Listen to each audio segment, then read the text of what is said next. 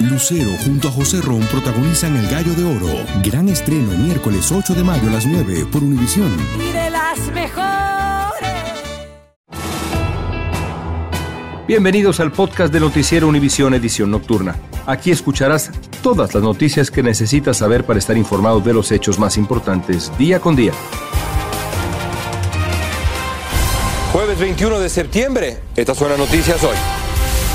La Guardia Nacional refuerza su presencia en la frontera ante una avalancha de migrantes. Más de 10.000 han entrado al país de manera irregular en las últimas 24 horas.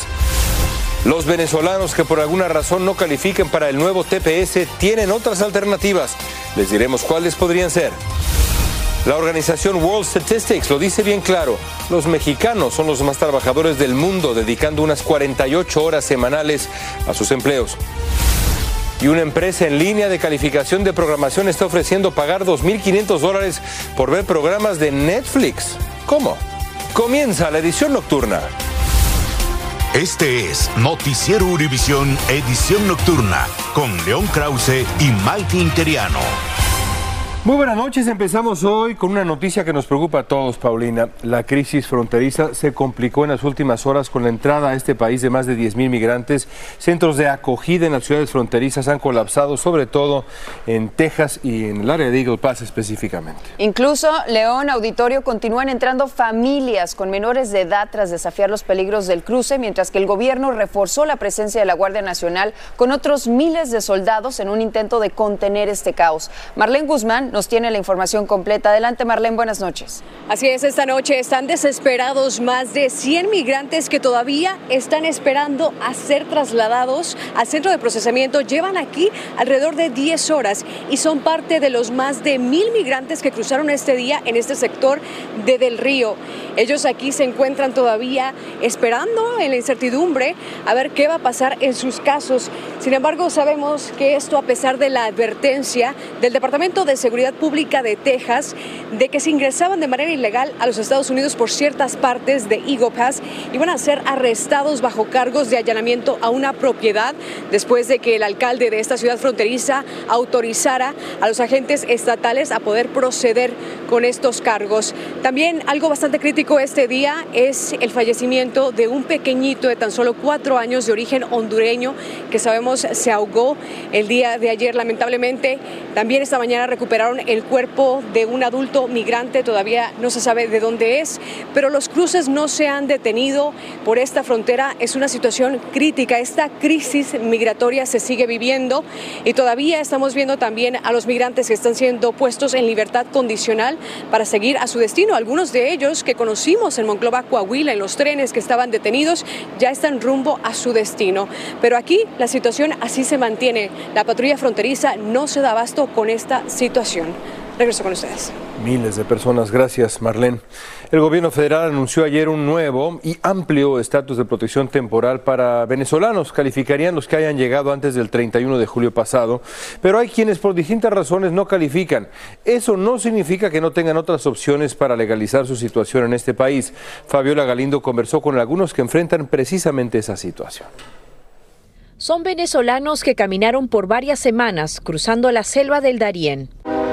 Se subieron al tren La Bestia, arriesgando sus vidas. Pero tras una travesía de casi dos meses, Daniel Serrano y su hijo de 15 años llegaron un poco tarde a Nueva York. Entonces, ¿tú calificas? No, porque no tengo el tiempo, el tiempo que, que lo exigen, que es 31 de julio. ¿Y tú cuándo llegaste? No, yo tengo es muy reciente, tengo apenas como 15 días aquí en Estados Unidos. En el mismo centro de procesamiento para nuevos inmigrantes y en la misma situación está Camilo. Lo que pasa es que yo soy colombiano, pero radicado en Venezuela. Eh, me- mi mamá me llevó dos años, de Colombia para Venezuela. Su esposa es venezolana y califica para la extensión del TPS. Si ella clasifica y yo no clasifico, ella va a quedar aquí y yo me, me van a deportar a mí para mi país. Entonces van a quedar mis hijos aquí también. Casi la mitad de quienes viven en los refugios son venezolanos y la otra mitad vienen de otras partes del mundo. Pues yo no tengo nada con los, con los venezolanos. Les van a dar su papel de trabajo. Bien. Bien, está bien. Pero los colombianos, ¿a dónde quedamos? La misma pregunta se hacen millones de inmigrantes indocumentados que han vivido en las sombras desde hace décadas. Eh, Habemos migrantes como yo que pagamos nuestros impuestos, que sí trabajamos muy duro. Veo mucho esa frustración, veo esa, esa, ese desasosiego. Esta abogada de inmigración señala que para los recién llegados y quienes no son venezolanos, las opciones son limitadas. Si estas personas tienen un miedo creíble y demostrable de persecución o algún tipo de, de, daño a su vida, a su integridad o a la de su familia en sus países, países de origen, tendrán que considerar la posibilidad de aplicar asilo. Un camino mucho más largo y muchas veces negado. Y aunque la situación política de cada país es distinta, la necesidad parece ser la misma. De que llevamos tres meses acá no hemos trabajado para nada. No nos reciben en ninguna parte por la falta del permiso de trabajo. Y además de esta reacción agridulce, Fabiola, ¿crees que esto desanima a los inmigrantes? ¿Cuál es la reacción que, que notaste en, en las calles de Nueva York? León, bueno, al parecer la idea del gobierno era que al poner una fecha límite, las personas de Venezuela iban a desanimarse a venir, pero los que ya están aquí me dicen que simplemente, aunque no califiquen, van a esperar, así como lo han hecho millones de inmigrantes durante décadas. Así que, por supuesto, estaremos muy pendientes. Recordemos que a Nueva York llegan cerca de 3.000 inmigrantes cada semana. Regreso con ustedes. Gracias, Fabiola. Bueno, y vamos a seguir con las noticias porque ya suman dos los fallecidos en el accidente de un autobús en el condado de Orange, justamente allá en Nueva York. Algunos de los más de 40 heridos están reportando en estado crítico en hospitales y Gary Merson nos tiene lo más reciente de este trágico accidente vial. Te saludo, Gary. Adelante, por favor.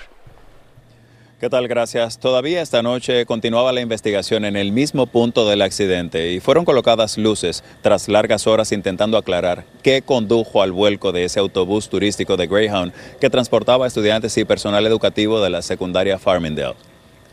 Este es el recorrido que haría el autobús desde su origen en Long Island, pero a la distancia de 108 millas a la 1 y 12 de la tarde de este jueves, se accidentó antes de su destino en Pensilvania. Allí los estudiantes, miembros de una banda de música, pasarían de jueves a domingo en un evento tipo campamento. Eran seis autobuses con más de 250 personas, en su mayoría adolescentes. Uno de ellos terminó en el precipicio que divide ambas direcciones de la interestatal Ruta 84 en Huawayanda, al norte de la ciudad. No one could have foreseen what these 40 students and four adults would have experienced.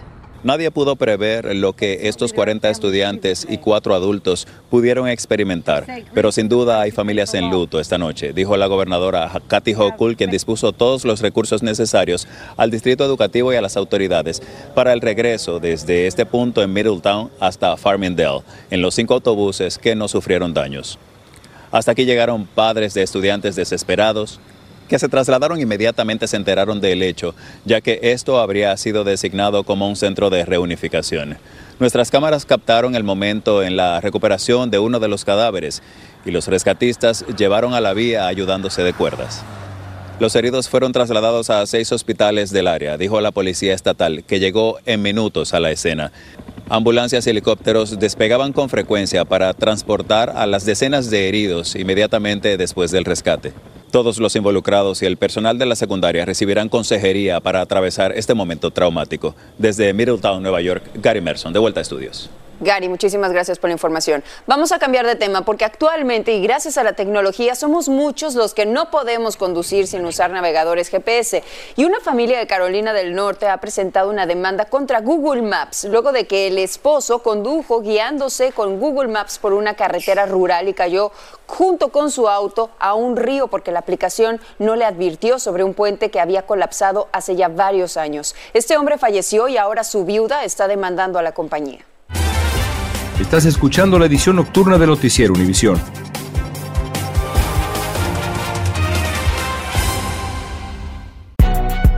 Si no sabes que el Spicy McCrispy tiene Spicy Pepper Sauce en el pan de arriba y en el pan de abajo, ¿qué sabes tú de la vida? Para, pa, pa, pa. Lucero junto a José Ron protagonizan El Gallo de Oro. Gran estreno miércoles 8 de mayo a las 9 por Univisión. Y de las mejores. Continuamos con el podcast de la edición nocturna de Noticiero Univisión. Y vamos a Los Ángeles, donde miles de vendedores ambulantes han tenido problemas con las autoridades porque trabajan sin permiso ni licencia, pero ahora la Biblioteca Pública ya habilitó un sitio virtual a través del cual los vendedores podrán tramitar sus permisos. De esa iniciativa nos va a hablar ahora Juan Carlos González. Hay torta guatemalteca. Son miles las personas que se dedican a la venta ambulante en la ciudad de Los Ángeles y muchas de ellas lo hacen sin permiso debido a los múltiples requisitos y a lo complicado del proceso, dicen. No sé, porque dicen que hay que pagar comisaría, donde lleven las cosas para que cocines, hay que pagar taxes, el carro también precisamente para aclarar todas las dudas y hacer más fácil y rápido el proceso de obtención de permisos, la Biblioteca Pública de Los Ángeles creó este sitio de Internet denominado Sea un vendedor ambulante exitoso. José dice que de esta manera los vendedores podrán tramitar sus permisos y que será algo bueno para ellos y para toda la comunidad porque se va a ver mejor, la ciudad se va a ver mejor, las carpas van a estar, los carritos que van a poner se van a ver mejor, las carpas se van a ver mejor, todo se va a ver mejor. Va a estar más uniforme la ciudad. El sitio lapl.org brinda la información en español y guía paso a paso a los interesados. Se calcula que aquí en la ciudad de Los Ángeles existen unos 12.500 vendedores ambulantes. La gran mayoría son hispanos. En el condado de Los Ángeles el número es de aproximadamente 50.000. Sin embargo, hay quienes no confían mucho en la tecnología. Yo mejor prefiero ir a la oficina del departamento de Beirut a sacar el permiso de hacerlo así en la calle porque en la calle le pueden robar la información a uno. Por su parte, este activista se mantiene algo escéptico. Es un primer paso, pero como les digo a todos, son, son pocos los que califican para permisos ahorita. Especialmente, dice, los que venden alimentos. ¿Y de qué otra manera, Juan Carlos, ayuda este sitio de Internet a los, a los inmigrantes, a los vendedores? Hola, ¿qué tal, León? Buenas noches. Bueno, pues como hemos sabido y como hemos reportado, muchos de estos vendedores son víctimas de ataques por parte de personas que simplemente llegan y los asaltan. También en este sitio se les dice cómo hacer para que las cosas no lleguen a mayores y en todo caso, pues para que se protejan precisamente de los maleantes que eh, eh, están propiciando estos asaltos, estos atracos a muchos vendedores, sobre todo aquellas personas que venden comida. Entonces aquí se les dice cómo cómo hacer que la situación o controlar la situación, pues obviamente para que no resulten dañados. Regreso ahora contigo al estudio, León. Suena como una buena herramienta, gracias Juan Carlos. Y un hombre acusado de matar a tiros a un policía en Iowa compareció hoy virtualmente ante un juez quien le aumentó la fianza de uno a dos millones de dólares. Kyle Rickey es acusado por la muerte del policía de Algona Kevin Cram cuando este intentaba arrestarlo por un cargo de acoso. Ricky fue arrestado cuatro horas después del tiroteo en Minnesota. Desde entonces ha sido llevado de regreso a Iowa.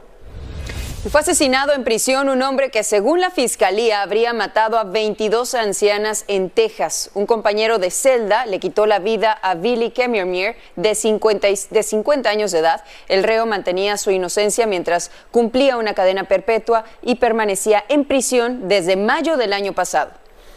Vamos a cambiar de tema porque los mexicanos han sido reconocidos hoy por una de sus eh, características más notables. La organización World Statistics declaró a los mexicanos como los trabajadores que más arduamente laboran, los que más trabajan, pues. Según el estudio, los mexicanos dedican en promedio unas 48 horas semanales a su trabajo, pero el pago que reciben, y esto es clave, no está al nivel de su esfuerzo. Sandra Argüelles tiene los detalles. Sandra, buenas noches, cuéntanos. Los mexicanos son las personas más trabajadoras del mundo. Trabajo son mis ocho horas, más dos, tres, no, cuatro horas de tiempo extra. Así lo reveló la organización World Statistics al informar que México lidera el ranking global en cuanto al tiempo que sus trabajadores destinan a su empleo. Y es que laboran un promedio de 2.128 horas al año, muy por encima de Nigeria, Costa Rica, Colombia, Chile y Corea del Sur. Desde muy temprano, desde las 7 de la mañana, hasta las 7 de la noche. La Organización para la Cooperación y el Desarrollo Económico ubica a México en el puesto 56 del mundo en términos de salarios promedios para sus empleados. Es decir, la gente trabaja más, pero no gana lo que debería. Y el mexicano es tal vez uno de los mejores hechos en términos de trabajo, pero me parece que acusa una especie de sentimiento que a lo largo de los años, yo diría que se arrastra desde la, desde la conquista, de falta de reconocimiento social. Porque además hay que sumarle el tiempo del traslado al centro de trabajo, lo que merma la calidad de vida. Eh, yo me levanto entre alrededor de las 5, cuarto para las 5 o vamos a ponerle las 5 de la mañana, pues para llegar, alcanzar a llegar al trabajo. Por ello, especialistas recomiendan buscar un equilibrio entre la vida laboral y la personal. Este contraste entre las largas jornadas y los sueldos relativamente bajos pone de manifiesto la necesidad de revisar y reformar la ley en materia laboral. Legisladores mexicanos propusieron una iniciativa que buscaba cortar la jornada laboral de ocho horas al día a solo siete. Y ya se analiza en el Congreso mexicano. Desde la Ciudad de México, Sandra Argüelles, Univisión. Y seguimos en México, donde un juez federal le concedió la libertad provisional al abogado Juan Collado, quien saldrá del reclusorio norte de la Ciudad de México en las próximas horas. Aquí hay que recordar que Collado fue acusado de lavado de dinero y delincuencia organizada, y de acuerdo con los primeros reportes, el ex abogado del ex presidente Enrique Peña Nieto deberá de usar un brazalete electrónico. Seguimos en México, donde el partido en el poder, Morena, lleva a cabo una campaña de desprestigio contra Xochil Gálvez, la candidata de la oposición, a quien acusaron de plagio en su tesis como ingeniera. Ante los ataques, Xochil Gálvez reconoció que cometió errores en su tesis, pero vamos a escucharla. La mayor parte de los temas son técnicos, describen equipo, eh, son sacados de manuales técnicos. Eh, un tema es la política pública del gobierno federal, que se aclara que es la política en materia ambiental. Y pues un tema, pues sí, la pendejía, porque debía haber puesto de dónde. Y ante esto, algunos usuarios de las redes salieron en defensa de la candidata de la oposición y le recordaron tanto al presidente Andrés Manuel López Obrador como al partido Morena sobre los casos de plagio que ha habido dentro de sus filas, como por ejemplo el de la ministra Yasmín Esquivel, quien también fue señalada por plagiar su tesis. El gobierno federal aprobó la liquidación de 37 millones de dólares en préstamos estudiantiles de más de 1.200 estudiantes que asistieron a la Universidad de Phoenix. La acción se aplica a los prestatarios que se inscribieron a la universidad entre el 21 de septiembre del 2012 y el 31 de diciembre del 2014 y se da por una campaña publicitaria engañosa. Continuamos con el podcast de la edición nocturna de Noticiero Univisión.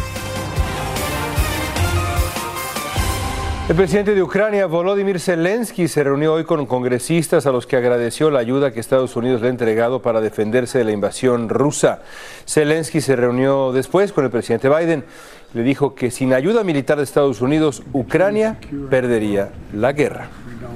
Miren, el narcotraficante mexicano Rafael Caro Quintero ya pasó su primera noche en el hospital público Adolfo López Mateos en Toluca, en el Estado de México. Está ubicado a 20 kilómetros del penal del Altiplano, de donde fue trasladado. Caro Quintero va a ser intervenido por una hipertrofia de próstata en cuarto grado. Medio millón de niños y familias recuperaron su cobertura de Medicaid después de que muchos estados cancelaran indebidamente su inscripción. A fines del mes pasado, los centros de servicios de Medicare y Medicaid pidieron a los estados que revisaran sus sistemas y se aseguraran que evaluaban individualmente a cada miembro de una familia. Y ya se han restablecido las prestaciones. Buena noticia. Bueno, lo sabemos, los cárteles de la droga mexicanos siguen ocasionando estragos, pero hay una pregunta que no ha estado clara y es cuántas personas trabajan para estos cárteles. Bueno, pues un estudio realizado por una universidad en Viena estima que son 175 mil las personas que trabajan para los cárteles. Algunos dicen que ese trabajo equivale a jugar a la ruleta rusa y que los cárteles contratan cada semana entre 350 y 370 personas únicamente para reponer a aquellos que son arrestados o asesinados. Continuamos con el podcast de la edición nocturna de Noticiero Univisión. Y atención, no hubo un ganador en el sorteo del Powerball este miércoles por la noche, así que ahora el premio gordo tiene un estimado de 725 millones de dólares. Dios bendito, ese sería el octavo premio más grande en la historia del juego de la lotería, el próximo sorteo Powerball este sábado, así que juegue a ver si tiene usted suerte y le acierta a los seis números. O jugamos. Yo ya jugué el miércoles, rompí el boleto aquí porque no le atiné ni a uno. Es mi tradición. Está bien. Bueno, por lo pronto, señores, los invitamos a escuchar la siguiente noticia, porque una empresa en línea que se llama onlinecasinos.com está buscando a una sola persona que quiera ganar 2.500 dólares únicamente por ver los programas de Netflix. El trabajo consiste en evaluar las series o películas, recomendar cuáles son los que realmente vale la pena ver episodio tras episodio. Cualquier persona mayor de 18 años puede aplicar siempre que lo haga antes del lunes 25 de septiembre. Mejor ve a VIX. Pero sin duda alguna, Ahí, ahí sí, mira, sin paga ahí está lo mejor. lo mejor de lo mejor. Hasta mañana. Gracias por escucharnos. Si te gustó este episodio, síguenos en Euforia, compártelo con otros, públicalo en redes sociales y déjanos una reseña. Aloha mamá, ¿dónde andas? Seguro de compras. Tengo mucho que contarte. Hawái es increíble. He estado de un lado a otro con mi unidad. Todos son súper talentosos. Ya reparamos otro helicóptero Blackhawk y oficialmente formamos nuestro equipo de fútbol. Para la próxima te cuento cómo voy con el surf y me cuentas qué te pareció el podcast que te compartí, ¿ok? Te quiero mucho. Be All You Can Be, visitando goarmy.com diagonal español. Dicen que traigo la suerte a todo el que está a mi lado. Y esa es mi mala fortuna. Basada en el clásico de Juan Rulfo, llega Univisión, El Gallo de Oro. Supongamos que la caponera puede inclinar la suerte a quien ella quiera. ¿Estás tardando en conquistarla? Con Lucero, José Ron y Plutarco Asa. Este gallo está cambiando la vida. En una historia legendaria de amor y azar. No trates de cambiarme, no lo vas a lograr. El Gallo de Oro, gran estreno miércoles 8 de mayo a las 9 por Univisión.